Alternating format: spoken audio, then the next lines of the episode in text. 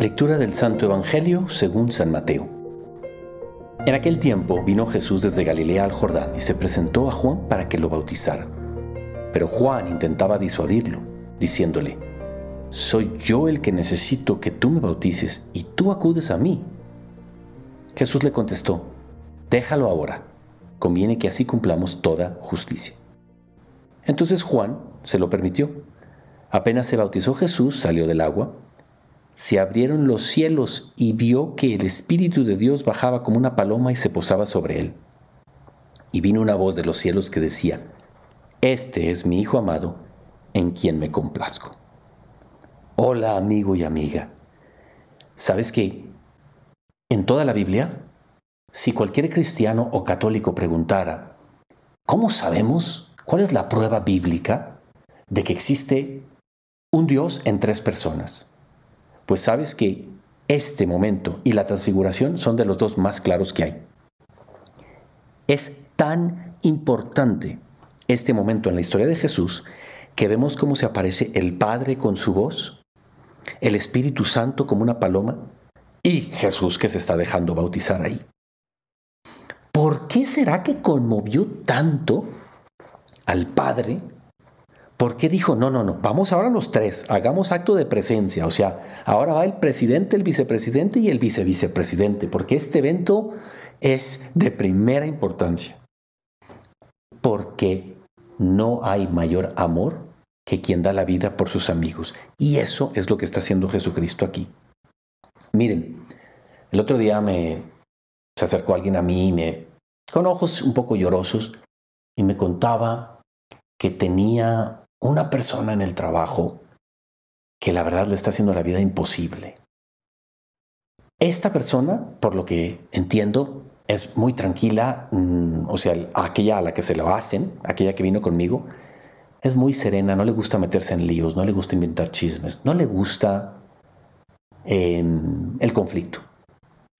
Pero la otra persona de la que ella está muy cansada y no sabe qué hacer, constantemente es una de esas personas que tienen venenito en el corazón. Son de esas personas que por todo el, la mugre que traen dentro la proyectan hacia afuera. Ven maldad afuera porque no se han limpiado adentro. Que no ven la vida con todo el, la esperanza, el, el gran sí, el positivismo, la esperanza, la confianza aquellas personas que ven situaciones y en vez de decir, mira todo lo bueno, todo lo blanco en esto, y se fijan en el puntito negro, pues esta persona es que se fija en todo lo negro y ven muy poquito lo blanco. Y dentro de las lecturas que tenemos para este día, San Pablo, uniendo con este pasaje de lo que Jesucristo está haciendo por nosotros al bautizarse por nosotros, dice que no tengamos acepción de personas. No sé si tú has escuchado algún día esa palabra, esa expresión. ¿Qué es aquello en lo que cae cuando alguien tiene acepción de personas? Pues es cuando nada más por como la apariencia del otro o nada más porque no me cae bien su color de piel o porque su fisionomía este, por eso, y, nada más con eso es suficiente como para generar una dificultad. Y, y ahí San Pablo nos está diciendo justamente no tener acepción de personas. No puede ser que una persona aspire a la paz del mundo, a la paz de su barrio, de su ciudad, de su trabajo, siendo una persona que nada más con, los, con la mirada ya a alguien le cae mal. ¿Qué hay en alguien que es así? Qué feo, qué triste, qué pobre, que simplemente porque alguien no le apetece a mis o no le aparece a mis ojos como, como me gustaría, ya me caigan mal. Querido amigo y amiga, este es un ejemplito chiquito del modo en que nosotros podemos sembrar semillas de bien a nuestro alrededor, el, donde nosotros podemos, como Jesucristo, que viene a meterse en las aguas del bautismo, que eran las aguas sucias, no porque él lo necesitara. Si, era, si había alguien que no necesitaba un bautismo, era Jesús. Somos nosotros los manchados los que necesitamos el bautismo y sin embargo Él viene y se moja, da la vida, se entrega por nosotros y nos deja una de miles enseñanzas en la que yo hoy me he querido concentrar es en la de la lectura de San Pablo cuando dice que no tengamos acepción de personas, diciendo, tú debes de buscar sembrar armonía absolutamente en todos. Si tú ves que hay ciertas personas en tu vida que no te han hecho nada de mal, no, realmente no te han hecho nada, simplemente su presencia, el éxito que tienen, su modo de hacer las cosas, te cae mal. Te invito a que vayas más profundo.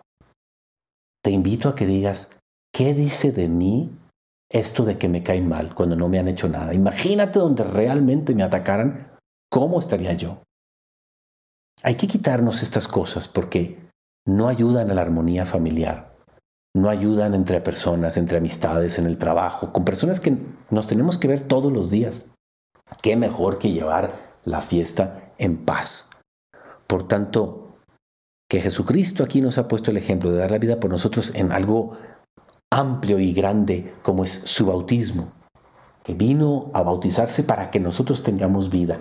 Pero hay diez mil maneras en que Él ha tenido caridad con nosotros. La caridad es un gimnasio gigantesco que yo puedo tener con muchas personas. ¿Cuál es el modo en que puedo tenerlo yo? Y el modo en el que yo me he concentrado hoy es en el consejo de la escritura de no tener acepción de personas.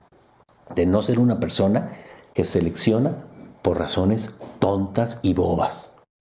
Así que a darle el beneficio de la duda a todo el mundo, a revisar yo en mi lista de personas quién me cae, nada, quién me cae mal nada más porque sí, por chocanterías mías y darles a ellos lo mejor de mi mirada desde el corazón.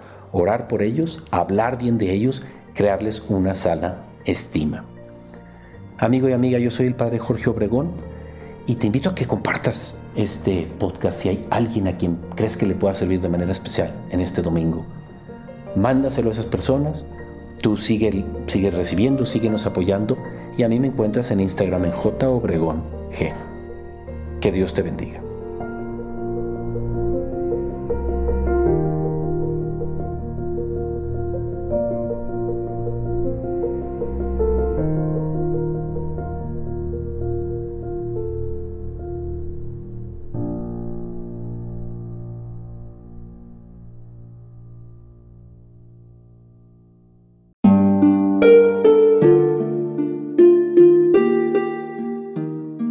Hola, ¿qué tal?